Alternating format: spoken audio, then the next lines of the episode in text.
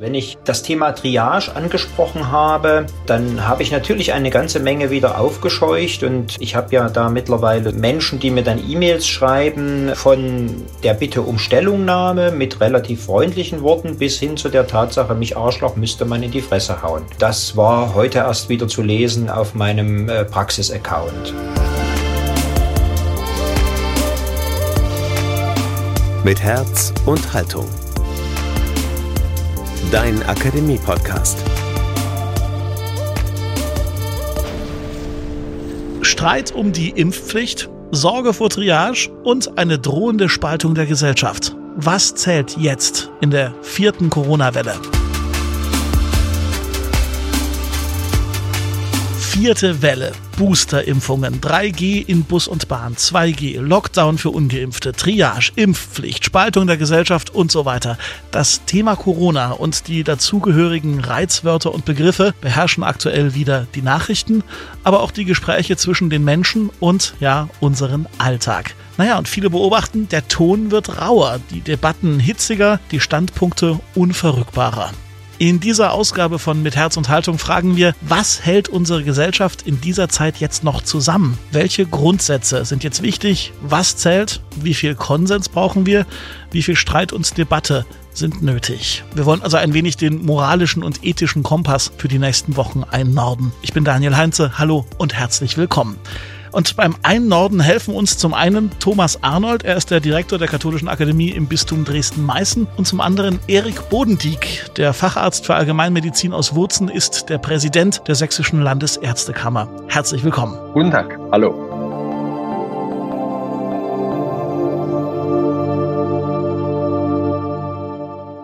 Herr Bodendieck, Sie haben in den letzten Tagen mehrfach davor gewarnt, dass Sachsen und vermutlich auch andere Teile Deutschlands recht bald kurz vor einer Triagesituation steht. Was genau kommt da auf uns zu und wer ist Ihrer Meinung nach dafür verantwortlich?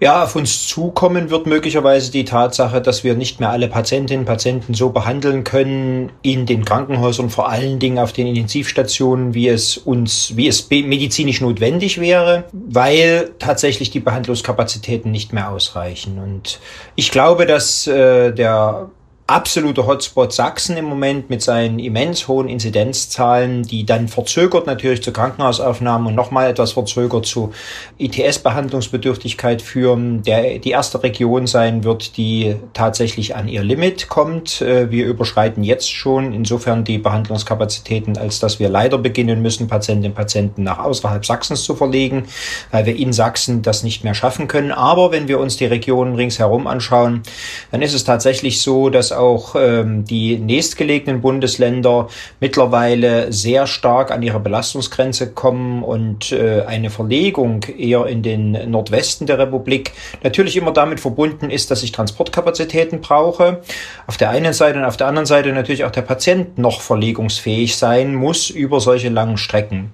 Wenn wir uns anschauen, dass wir vielleicht nach Italien verlegen, auch dort ist es notwendig, dass ich Verlegungskapazitäten brauche und die Patienten auch in der Lage sind, das zu tun oder das zu überstehen, dann äh, steht für mich die Frage, wie werden wir in den nächsten Tagen, in den nächsten Wochen diese Belastungssituation als Gesellschaft überstehen. Nun sind diese Warnungen, die von, von Ihnen kommen, nicht so neu, sondern die gibt es ja schon seit einigen Tagen. Sind es nicht langsam leid, ständig der Rufer zu sein und äh, alle anderen hören das so wahnsinnig spät? Naja, wir wissen ja, wie das mit den Propheten im eigenen Lande ist. Ich will mich jetzt bitte nicht als Prophet bezeichnen. Äh, das will ich an dieser Stelle nicht sagen. Aber ähm, es ist natürlich bei all dieser Diskussion und bei der, bei der Ablehnung ist natürlich ein gerüttelt Maß an Angst dabei, die äh, dann natürlich mitschwingt äh, und aus der Angst heraus kommt natürlich auch ein Stück Aggression und äh, Ablehnung, Verstärkung von Ablehnung. Dann haben wir bestimmte Communities. Man sucht sich natürlich immer die Menschen, mit denen man sich umgibt und umgeben will, die gleichgesinnt sind. Man setzt sich natürlich selber in solchen Angstsituationen nicht unbedingt immer wieder Diskussionen aus und hofft natürlich immer für sich, dass es einen selber nicht trifft, sondern dass man selber gut durch die Situation durchkommt. Das können wir im Moment aber nicht mehr garantieren, aus zwei Gründen. Erstens, wir wissen nicht, wer erkrankt und wer nicht erkrankt. Und zweitens wissen wir auch nicht, wie schwer jemand erkrankt. Und ähm, drittens ähm, will, ich, will ich gar nicht sagen, dass äh, die Ungeimpften an dieser Situation schuld sind. Da gibt es Gründe dafür, viele Gründe, warum so viele Menschen leider in Sachsen nicht geimpft sind, das Angebot nicht wahrgenommen haben. Aber eins ist klar und eins muss klar sein, dass die Mehrzahl derer, die im Moment auf den Intensivstationen liegen, die Patientinnen und Patienten sind, die eben nicht geimpft sind. Weg vom Thema Schuld nochmal hin zum Thema Verantwortung. Wer ist für die Situation Ihrer Meinung nach verantwortlich im Moment? Ja, verantwortlich. Ähm, äh, in der Verantwortlichkeit haben wir mehrere Sachen äh, zu beachten. Die Verantwortlichkeit äh, geht im Prinzip damit los, dass wir es nicht geschafft haben, ausreichend gut zu kommunizieren. Das trifft alle in der Tat in dem Bereich verantwortlichen Menschen. Das ist ähm, von Seiten der äh, Wissenschaft so. Da haben wir sehr viele auch äh, für den nicht eingeweihten ähm, widersprüchliche Meinungen gehört, die, wenn man genau hinschaut, gar nicht so widersprüchlich gewesen sind. Aber das ist ein riesiges kommunikatives Problem. Wir haben sehr viel immer wieder nur die Corona-Zahlen gehört. Wir haben täglich immer wieder die Hiobs-Botschaften gehört und wir haben wenig gehört darüber, was eigentlich da dahinter steckt und wie man tatsächlich damit weiter umgehen könnte.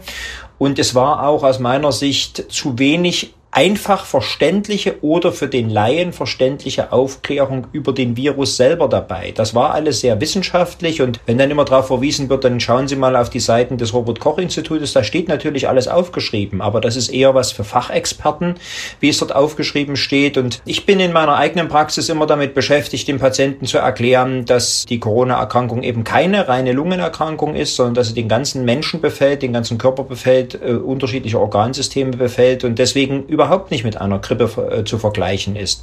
Und leider höre ich das immer wieder. Also das größte Problem ist die kommunikative Schiene. Äh, das trifft nochmal alle Verantwortlichen, da nehme ich die Politik dabei nicht aus. Und natürlich ist es dabei im Weiteren so, dass wir, dass auch Fehlentscheidungen getroffen sind an unterschiedlichen Stellen äh, in den letzten Jahren, dass wir zuweilen manche Dinge sehr leicht genommen haben ähm, und nicht auf die Expertenwarnung äh, gehört haben in der Gesellschaft an sich, die da gewesen sind, dass die Infektion hauptsächlich sich in den ähm, Jahreszeiten verbreitet, wo wir alle in den Wohnungen sitzen, wo wir uns alle in Räumen treffen und dass der Sommer, die freie Luft natürlich eher dazu angehalten ist, sich nicht zu infizieren gegenseitig. Jetzt ist wieder Herbst und Winter und äh, die Infektionszahlen steigen rasant, weil wir nun auch Veränderungen Veränderungen des Virus haben, die wissenschaftlich völlig normal sind, die dazu führen, dass das so viel schlimmer geworden ist. Herr Arnold, noch vor ein paar Tagen, da war die Diskussion um eine Impfpflicht äh, für viele schwer vorstellbar. Inzwischen spricht sich sogar Ihr Chef, das ist Bischof Heinrich Timmer-Evers, der Bischof des Bistums Dresden-Meißen, öffentlich für eine Impfpflicht aus. Man merkt also, die Debatte schreitet in einem hohen Tempo voran. Es gibt auch Politiker, die da ihre Meinung inzwischen ändern. Aber schauen wir mal auf die Kirche. Wieso positioniert sich die katholische Kirche in Sachsen jetzt in dieser Form? Und auf der anderen Seite, was erwartet oder erhofft sich der Bischof jetzt im Advent von seinen Gläubigen in Sachsen und Ostthüringen? Also zunächst einmal sind wir als Gesellschaft in einer Krise, die uns alle betrifft, egal ob geimpfte oder ungeimpfte. Und ähm, wir haben ja gerade von Herrn Bodendieck gehört, wer alles Verantwortung trägt für die aktuelle Situation. Äh, und man muss sagen, wir sind jetzt mitten in der vierten Welle.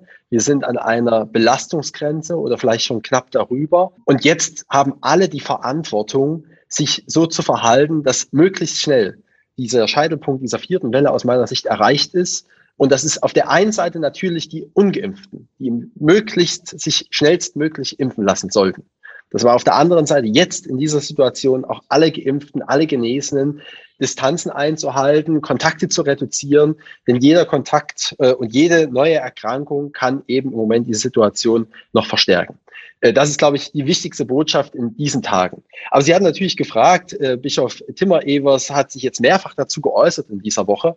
Äh, und ich bin dankbar darüber. Das sage ich nicht nur, weil er mein Vorgesetzter ist, sondern weil das deutlich macht, dass es hier um die Würde und das Wohl des Menschen geht. Nämlich einmal um das Wohl des Einzelnen. Wir können als Christen nicht verantworten, dass Menschen vielleicht sogar ohne eigene Schuld erkranken und ähm, vielleicht dann auch im schlimmsten Fall nicht adäquat bestmöglich behandelt werden, obwohl wir das Wissen und auch die theoretischen Kapazitäten dafür hätten, aber eben durch falsche Maßnahmen dann an Grenzen kommen, die wir nie wollen können.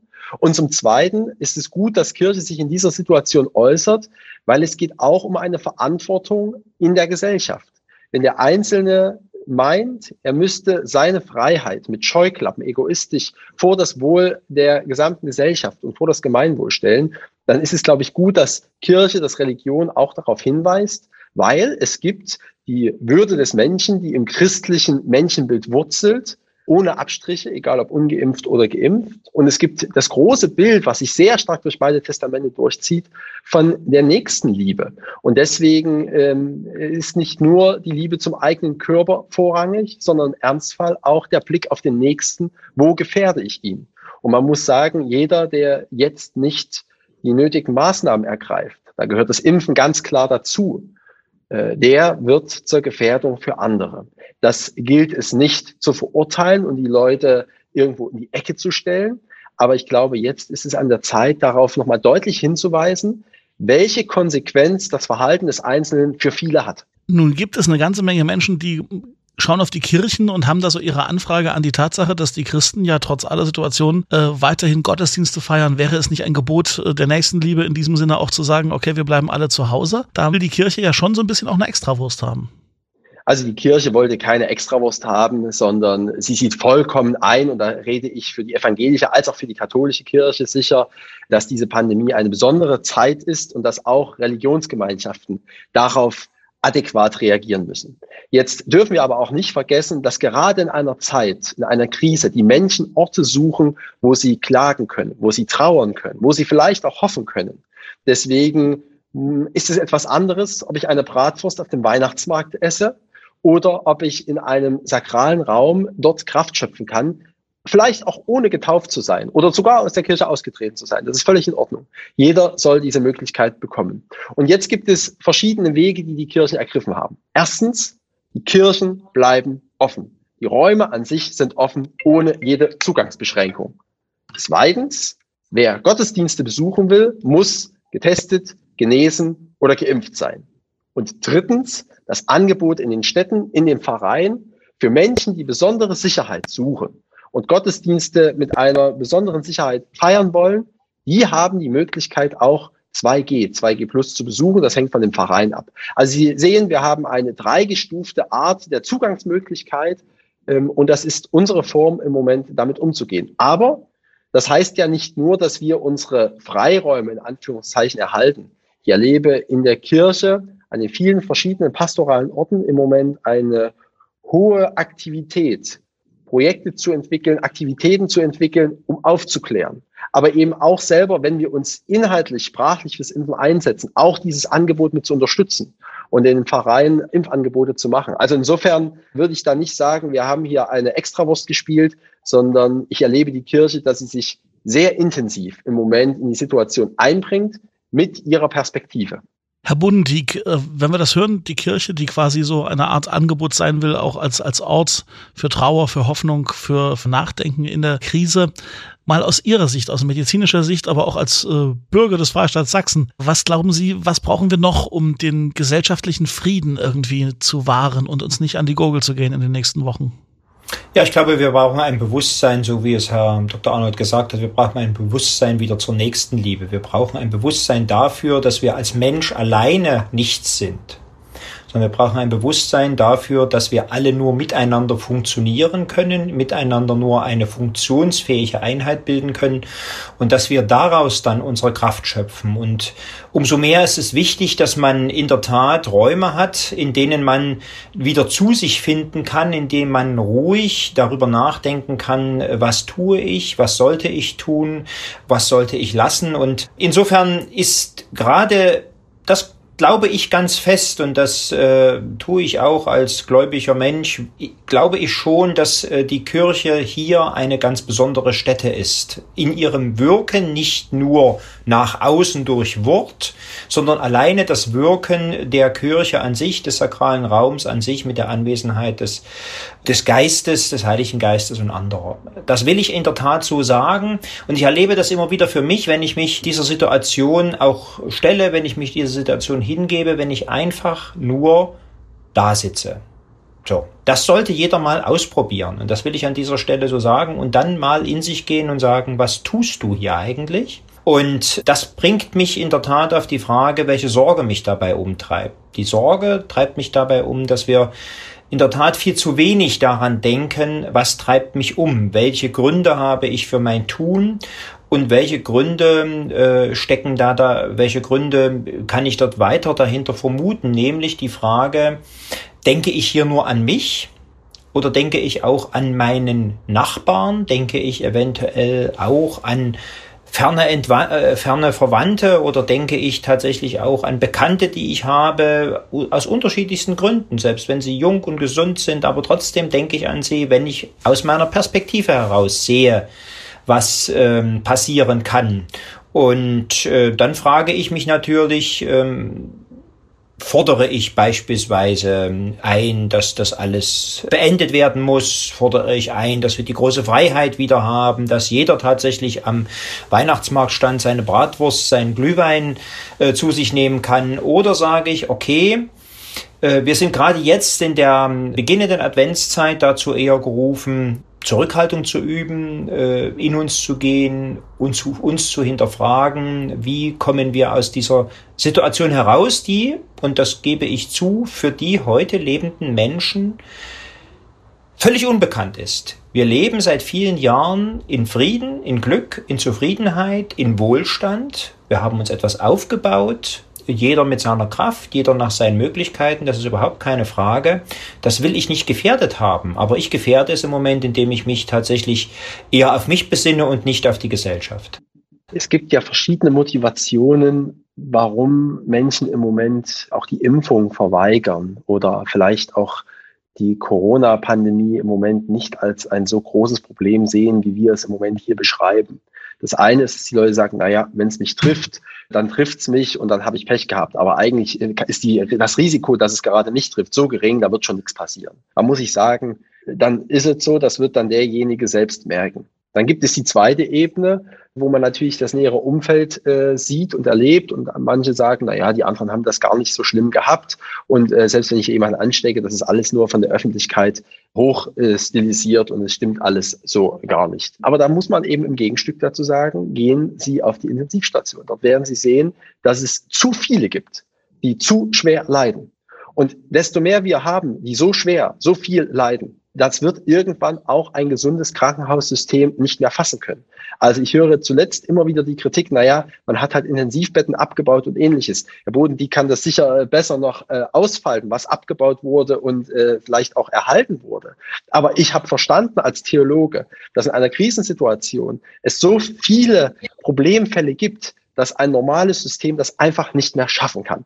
So. Also äh, alleine diese Motivation, zu sagen, ich bin auch dafür verantwortlich, diese Systeme vor ihrer Überlastung in dieser Krise zu schützen. Das ist das Zweite. Und das Dritte ist, ich habe auch eine Verantwortung für nachfolgende Generationen. Wir müssen uns doch bewusst sein, dass im Moment ein Aushandlungsprozess, wenn auch sehr kurz, in der Regierung stattgefunden hat. Wenn ich die letzten Entscheidungen in Sachsen anschaue, dann erkenne ich, diese Gesellschaft und die Menschen, die demokratisch legitimiert sind, Entscheidungen zu treffen von der Mehrheit dieser Gesellschaft, hat sich entschieden, zugunsten von Kindern und Jugendlichen und der Möglichkeit von Bildung in diesem Raum und auch mit dem Risiko, besonders dort Hotspots der Ausbreitung dieser Corona-Pandemie zu schaffen, dafür entschieden, das zu erhalten, um den Preis andere Dinge einzuschränken und dadurch an dieser Stelle Kontakte zu minimieren. Wir werden es nicht schaffen, äh, in dieser Situation, davon bin ich überzeugt, alles in irgendeiner Form aufrechtzuerhalten. Und ich muss ehrlich für mich sagen, aber das ist eine persönliche Meinung, ich bin froh, dass für unsere Kinder und Jugendlichen das im Moment so weit wie möglich aufrechterhalten wird. Und da verzichte ich lieber in diesem Jahr einmal auf den Weihnachtsmarkt. Und ein letzter Satz, auch das hat etwas mit der Verantwortung für nachfolgende Generationen zu tun. Desto länger diese Pandemie dauert, desto länger die Krise dauert, desto teurer wird sie auch. Und desto mehr müssen wir und unsere Kinder bezahlen. Und ehrlich gesagt, auch das ist eine Verantwortung. Es trifft also nicht nur mich und meinen Körper, nicht nur mich und meine Familie nicht nur die Gesellschaft, die heute lebt, sondern wir reden für eine Verantwortung nach vorne hin gerichtet. Ich würde gerne nochmal auf den eingangs erwähnten moralischen Kompass zurückkommen und so ein bisschen aufzeigen, wie schwierig und komplex es ja dann doch für jeden Einzelnen ist, so einen eigenen Standpunkt zu finden, beziehungsweise das Richtige zu tun. Jetzt stelle ich mir mal vor, jemand nimmt den Vorschlag von Herrn Bodendieck auf und äh, setzt sich mal hin und kontempliert das Ganze mal und gönnt sich mal eine, eine Viertelstunde mit sich selbst und äh, dem Nachdenken darüber. Und er kommt an solche Punkte wie, ach, das ganze Boostern, ja gut, dass wir das machen und das ist wichtig. Auf der anderen Seite, was ist mit dem ganzen Thema Impfgerechtigkeit global? Ne? Wir boostern uns zum dritten Mal und ein Großteil, ein signifikanter Teil der Weltbevölkerung hatte noch nicht mal die Chance auf eine, auf eine erste Impfung, obwohl sie es vielleicht gerne, gerne wollen. Viele flüchten sich so in, in, in so eine Haltung, ich kann es eh nicht ändern, es ist mir alles egal oder ich, ich will gar nicht mehr, ich schalte ab, ich, ich will gar nicht mehr mich informieren über das Thema und manche sind einfach tatsächlich überfordert. Was, was ist denn ein Maßstab? Eine Frage an Sie beide. Was ist denn eine Orientierungshilfe, um irgendwie, ich sage jetzt mal ein bisschen flapsig, noch klarzukommen mit den ganzen Themen und irgendwie für sich so einen, einen, einen Standpunkt auch zu finden, mit dem man dann auch guten Gewissens abends mal einschlafen kann. Ja, ich glaube, wenn man selber keine, äh, wenn man selber keine Überzeugung hat, wenn man selber nach einer Orientierung sucht, dann braucht man ja immer jemanden, der einem Orientierung gibt. Und äh, in unserer heutigen Gesellschaft, die sehr stark eigentlich davon geprägt ist, wissenschaftsbasiert zu sein und äh, tatsächlich menschennah basiert zu sein, sollte man sich darauf besinnen, dass wir in unserer Gesellschaft ja Verantwortungen haben, dass wir in unserer Gesellschaft Verantwortungsträger haben. Und äh, das, was ich immer wieder feststelle, ist, dass die, die Verantwortung tragen, die, die die Verantwortung übernehmen, und Herr Arnold hatte ja die gewählten Volksvertreter angebracht, die sich wirklich nicht leicht machen in ihrer Entscheidung. Das will ich wirklich sagen. Und sie versuchen immer einen Zwischenweg zu finden, auch wenn wir den Zwischenweg manchmal nicht so ganz gut finden. Aber der Zwischenweg wird gesucht und äh, man versucht in der Tat immer wieder alles. Und da komme ich genau zum Punkt. Wenn ich selber sage, okay, ich kann mir vorstellen, das ist doch nicht ganz richtig, wo ich liege, wo ich stehe jetzt und ich würde gerne was anderes, aber ich weiß es nicht, dann gibt es immer die Möglichkeit, sich danach zu richten und äh, oder daran zu halten, was einer von denen, die sich wirklich mit den Themen auskennen, tut, was er rät, was er meint, wie er zu seiner Überzeugung kommt. Und das wird eigentlich immer wieder gut erklärt. Wir müssen uns auch da die Zeit nehmen, uns das anzuschauen, wie jemand zu seiner Überzeugung gekommen ist, auf welcher Basis das äh, gelegt ist und dürfen uns nicht mit Halbwahrheiten zufrieden geben. Ich erlebe auf der anderen Seite natürlich, dass wir ja schon knapp zwei Jahre jetzt in dieser Pandemie stecken. Und ich erinnere mich an verschiedene Stationen. Es gab den letzten Advent, wo gesagt wurde, wenn wir jetzt zusammenhalten und zurückstehen, dann werden wir ein gutes Weihnachten haben. Da haben wir gemerkt, Weihnachten ist doch nicht so gut. Wir sind doch alleine in vielen Teilen. Dann gab es kurz vor Ostern die Situation, wenn wir es jetzt schaffen, wenn wir uns jetzt in Masse impfen lassen, dann haben wir es geschafft. Dann gab es die Lösung der Impfstoffe und danach die Feststellung, der eine Impfstoff ist für manche Altersgruppen und für manche Situationen doch nicht der beste und hat eventuell schwere Nebenwirkungen bei Einzelnen. Worauf ich hinaus will, ist, da ist viel Vertrauen zerbrochen. Ich mache daraus niemand einen Vorwurf. Ich bin fest davon überzeugt, dass egal ob aus Medizin oder Politik oder Virologie, die Menschen zu dem Zeitpunkt aus bestem Wissen und Gewissen gehandelt haben und niemand daraus einen wirtschaftlichen oder politischen Profit schlagen wollte. Aber ich erlebe in der Bevölkerung schon einen Vertrauensverlust in jene, die Verantwortung tragen.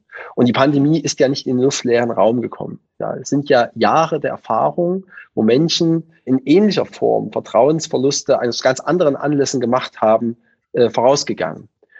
Und ich glaube, dass wir uns die Frage schon stellen müssen, welche Institutionen, welche Personen schaffen in diesem Land Vertrauen, wem wird vertraut und wer ist dann auch legitimiert, etwas zu sagen. Ich glaube, wir müssen sehr genau unterscheiden zwischen Impfgegnern und Ungeimpften. Nicht jeder Ungeimpfte ist ein Impfgegner. Wahrscheinlich ist jeder Impfgegner in Mehrheit ein Ungeimpfter. Diese äh, Korrelation gibt es dann schon. Aber das ist im Moment die Gefahr, die ich in diesem Land sehe, dass wir jeden Ungeimpften zum Impfgegner erklären und meinen, dass der sich den ganzen Tag in Telegram-Gruppen aufhält und Falschinformationen aufsaugt. Das nehme ich nicht immer wahr. Die, die in den Telegram-Gruppen aktiv sind, da muss man klar sagen, das sind Schwurbler, das sind Menschen, die Schmähungen aussprechen, die nicht gehen, die klar zu verurteilen sind. Aber jeden Ungeimpften als so jemanden zu verurteilen, ist aus meiner Sicht falsch. Deswegen ringe ich darum. Und deswegen bin ich auch im Moment so viel unterwegs und sehe auch, Herr Boden, die Menschen, die zweifeln, die vielleicht auch Fragen haben, Ängste haben, was passiert, wenn sie so eine Impfung bekommen, zu überzeugen oder überzeugen wollen, zuzuhören und auf das, was Fachmänner und Fachfrauen sagen, zu hören.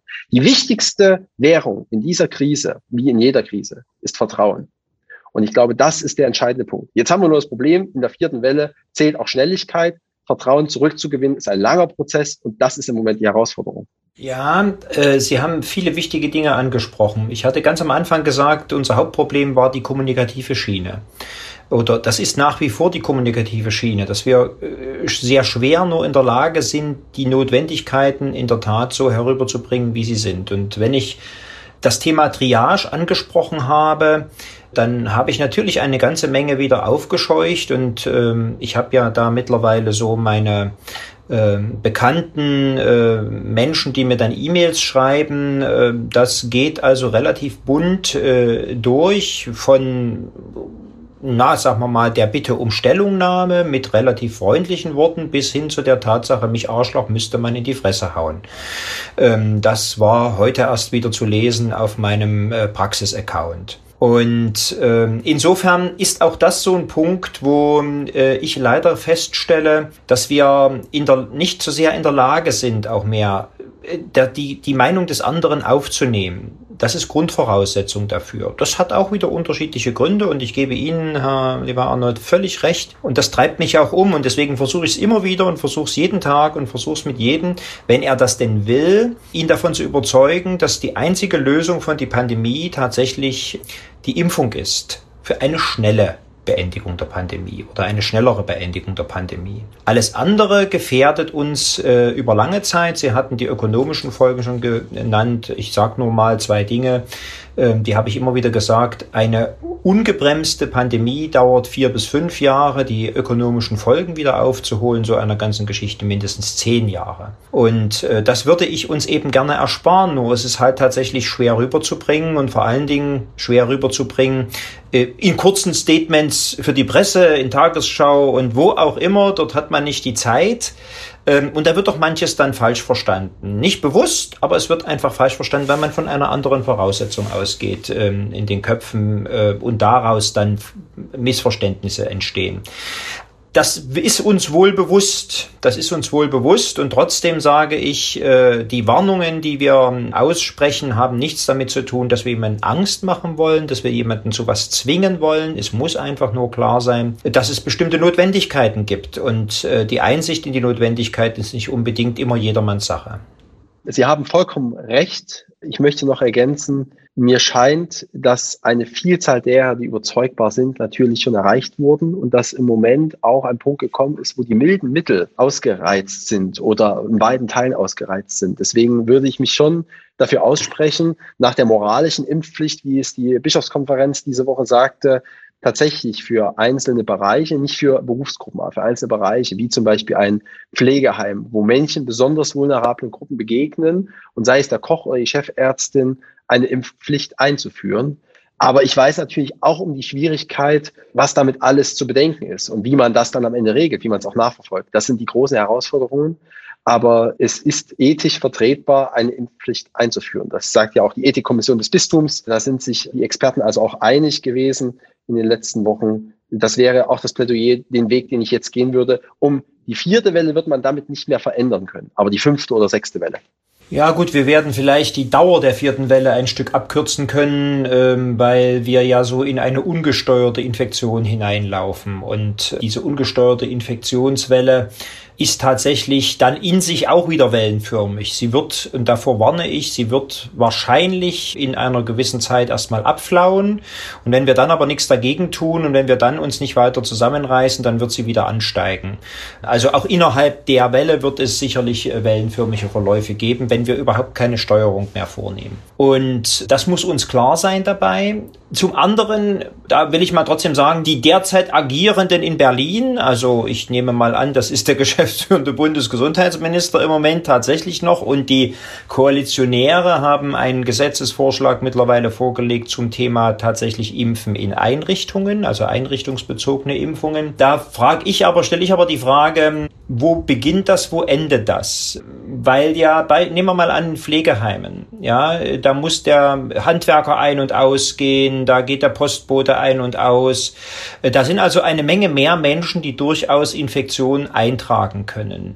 Im ambulanten Pflegebereich sieht das nochmal noch mal sehr viel anders aus, weil da kommen zu den sagen wir mal, immunseneszenten Menschen, den immungeschwächten älteren Menschen eine Menge mehr Personen, die am Ende tatsächlich dort äh, Infektionen setzen könnten. Und deswegen sind wir immer in Sachsen als Ärzteschaft zu der Überzeugung gekommen, Impfung reduziert zwar die Möglichkeit, andere anzustecken, lässt sie aber nicht ganz aus und deswegen äh, müssen alle Menschen im Prinzip Sorge dafür tragen, dass sie mit der Impfung eben möglicherweise erkranken, aber keinen schweren Verlauf bekommen und umso mehr die Altersgruppen und die Menschengruppen, die tatsächlich auch ein hohes Risiko tragen. Wie ist da in dem Kontext Ihre Positionierung zu dem Thema Impfung von Kindern, fünf bis zwölfjährigen? Ja, das ist eine schwierige Frage. Also mir wäre es, das sage ich an dieser Stelle wirklich, äh, mir wäre es wirklich lieber, wenn wir tatsächlich die Erwachsenen erstmal geimpft hätten und die bei den Erwachsenen ausreichend eine ausreichend hohe Durchimpfungsrate haben. Im Moment treiben die, Indika die Inzidenzzahlen natürlich die Kinder in den äh, Einrichtungen, das ist klar. Äh, aber wir sind ja immer davon ausgegangen in einer Abwägung des Risikos der Impfung gegenüber des Risikos der schweren Erkrankung. Und äh, dort ist es tatsächlich so, dass Kinder ein äußerst geringes Risiko haben, schwer zu erkranken. Deswegen ist es richtig, wenn wir Kinder impfen können, äh, weil es auch dort diabetisch, also Kinder, die an Diabetes erkrankt sind, gibt, also Risikokinder gibt, auf alle Fälle. Deswegen ist das gut, dass es einen Impfstoff geben wird. Deswegen ist es auch richtig, dass wir die Kinder schützen. Aber ich erwarte, und das will ich an dieser Stelle so sagen, dass sich nicht die Kinder impfen lassen müssen, damit die Lehrer geschützt sind und ungeimpft bleiben können. Ich erwarte genauso, dass Lehrerinnen und Lehrer sich impfen lassen, damit sie also sich in der Tat nicht anstecken können. Das ist die Grundvoraussetzung dafür, wenn ich darüber spreche, dass wir eine Kinderimpfung einführen. Wir sind am Ende unseres kleinen Gesprächs und zum Schluss würde ich Sie beide nochmal um einen, na nicht einen Blick in die Glaskugel, sondern eher einen qualifizierten Blick nach vorne in die gar nicht mal so ferne Zukunft bitten. Nämlich in vier Wochen ist Weihnachten. Was glauben Sie beide, wie werden wir dieses Jahr Weihnachten feiern? Was ist wahrscheinlich? Und was wäre geboten, wenn wir in den nächsten vier Wochen da vielleicht noch was dran drehen könnten? Ich hab, äh, bin ja der Kirchenvertreter in der Runde. Deswegen kann ich sagen, Weihnachten findet statt wie jedes Jahr. Gott wird nämlich Mensch und daran kann man auch äh, in der Pandemie denken. Vielleicht ist sogar der Hoffnungsschimmer in der Pandemie. Und man darf auch nicht ganz vergessen, er wurde in einer stillen Grippe Mensch. Und sollten wir in der Situation sein, und ich gehe davon aus, dann muss man ehrlich sagen, dann werden wir auch in dieser Situation Hoffnung schöpfen können aus dem Glauben heraus. Aber ich weiß auch, dass das keine Antwort ist, die zufriedenstellt. Ich hoffe sehr, dass am Heiligabend und an Weihnachten menschliche Begegnungen möglich sind. Denn schöner ist es, das Fest gemeinsam zu feiern. Und Kraft für die nächsten Wochen und Monate schafft man vor allem, wenn man sich gegenseitig begegnen kann, auch mal in den Arm nehmen kann. Und das geht am besten und am sichersten mit einer Impfung. Herr Bodendieck. Ja, lieber Herr Arnold, ähm, mit einer Impfung äh, wird es bis dahin nicht gehen. Das will ich an dieser Stelle sagen. Wir haben bis zum Heiligen Fest nur noch wenige Wochen und so schnell wirkt die Impfung leider nicht. Das ist die Schwierigkeit, in der wir da leben. Aber ich will nochmal in der Tat anders anfangen und äh, tatsächlich daran erinnern, so wie Sie das gemacht haben, dass wir am ersten Advent beginnen die Ankunft des Herrn zu feiern und äh, immer weiter und immer näher darauf zugehen. Und wir müssen uns besinnen. Wir müssen uns einfach besinnen, was bedeutet Weihnachten für uns. Nämlich Weihnachten ist nicht das Fest der großen Geschenke und das Fest des Jubelns und das, also das, nicht das Fest des Jubelns über Geschenke und des Tanzens um den Weihnachtsbaum, sondern Weihnachten ist tatsächlich die Freude über das Menschwerden des Herrn. Das unterstütze ich eins zu eins. Also eine Besinnung auf diese Zeit. Ich hoffe ganz sehr und äh, das würde ich mir wirklich wünschen für alle Menschen, die wir in Sachsen gemeinsam das Weihnachtsfest feiern wollen, im Sinne der Gemeinsamkeit unserer Gesellschaft, dass so wenig wie möglich Trauer unter den Weihnachtsbäumen herrscht dass so wenig wie möglich ähm, Bedrängnis unter den Weihnachtsbäumen herrscht, sondern dass wir uns wirklich darauf freuen können, in eine Zeit zu gehen, in der wir nicht mehr darüber reden müssen, äh, welcher Angehörige auf welcher Intensivstation liegt und wer vielleicht hofft, dass er dieses, äh, dieses Martyrium auf der Intensivstation überlebt mit den offenen Wunden, die dadurch entstehen und mit all den äh, Schwierigkeiten hinterher wieder in das Leben zurückzufinden. Insofern kann ich im Moment unter der jetzigen Situation wenig Hoffnung, wenig Ausblick sehen. Es ist eine, ein Glaskugelblick und es liegt an jedem selbst und ich fordere jeden selbst auf, jetzt etwas dafür zu tun, die Infektionsketten zu unterbrechen, sich zurückzunehmen, sich zu schützen, in der Tat in den entsprechenden Abstand zu halten und nur dann werden wir in der Lage versetzt sein, ein Weihnachtsfest zu feiern, wie es vielleicht annähernd ein Weihnachtsfest sein kann mit der Familie und vielleicht der ein oder andere eben auch mit Freunden, wenn er keine Familie hat. Auch das ist ja wünschenswert. Die Menschen, die Weihnachten alleine feiern müssen, berichten mir immer wieder, dass es ganz schrecklich ist, Weihnachten alleine zu feiern. Und sowas wünsche ich keine Menschen. Es klingt hoffnungsvoll, aber dann doch nicht sehr optimistisch. Rechnen Sie damit, dass nach dem Wellenbrecher, äh, den Sachsen gerade durchlebt, nochmal ein Lockdown kommt? Ja, also wir hätten uns gewünscht, dass wir einen totalen Lockdown für zwei bis drei Wochen machen. Die Wissenschaftler, und da verlasse ich mich sehr darauf, äh, haben uns errechnet, dass wir bei dieser Durchimpfungsrate, die wir in Sachsen haben, mindestens 60 Prozent Kontaktreduktion brauchen, um überhaupt die Infektionswelle, den Aufstieg der Infektionswelle zu stoppen und umzukehren. Und wenn wir dann mal schauen, dass ja jeder Mensch etwas zu essen kaufen muss und dass ja jeder Mensch die Möglichkeit haben muss, zur medizinischen Versorgung zu gehen, dann sind das schon eine Menge Kontakte, die ich dadurch habe. Und wir lassen ja auch Berufstätigkeit zu. Deswegen wäre es aus unserer Sicht eigentlich zwingend erforderlich gewesen, alles andere einzustellen. Ich sage bewusst nicht zu verbieten, weil verbieten heißt immer, jemand anderes sagt mir etwas. Wir müssen selber das Bewusstsein entwickeln, eben nicht jeden Tag irgendwo hin einkaufen zu gehen, was nicht nötig ist. Ähm, auch vielleicht mal nicht zum Friseur zu gehen in den nächsten 14 Tagen, drei Wochen. Das ist für die Berufsgruppen fürchterlich. Und das weiß ich auch und das will ich auch alles nachvollziehen. Und ich kenne die Bedrängnisse aus dem eigenen Bekanntenkreis, die dadurch entstehen. Nur ich halte es für viel schlimmer, wenn wir ungesteuert immer wieder und immer wieder da dahin stolpern, quasi einen faktischen Lockdown dadurch produzieren, dass äh, die Hälfte der Bevölkerung immer krank ist oder zu Hause sitzt oder in Absonderung sein muss. Das ist ja das, der neue Begriff für Quarantäne. Ich finde Absonderung viel schlimmer als den Begriff Quarantäne.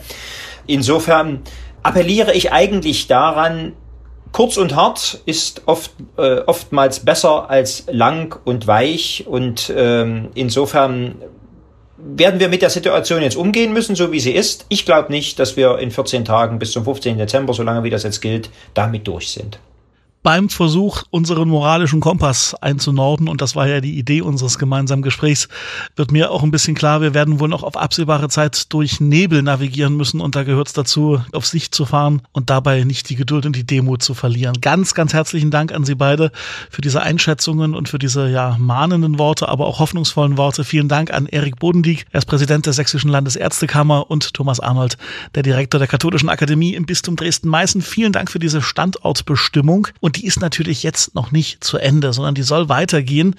Und ich weiß, dass die Katholische Akademie zu diesem ganzen Themenkomplex ganz aktuell an einer Abendveranstaltung, natürlich online arbeitet, bei der dann eure Fragen beantwortet werden sollen. Das wird aller Voraussicht nach am Dienstag, dem 30. November passieren. Alles weitere zu dieser Veranstaltung in den Show Notes und natürlich auf lebendig-akademisch.de.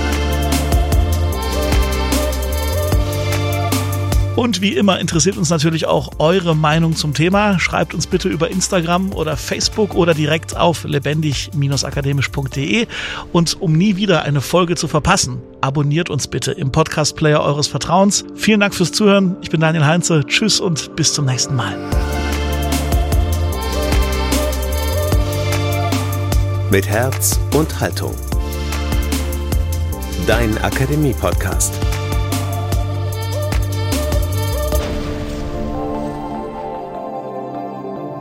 Ein Angebot der Katholischen Akademie im Bistum Dresden-Meißen.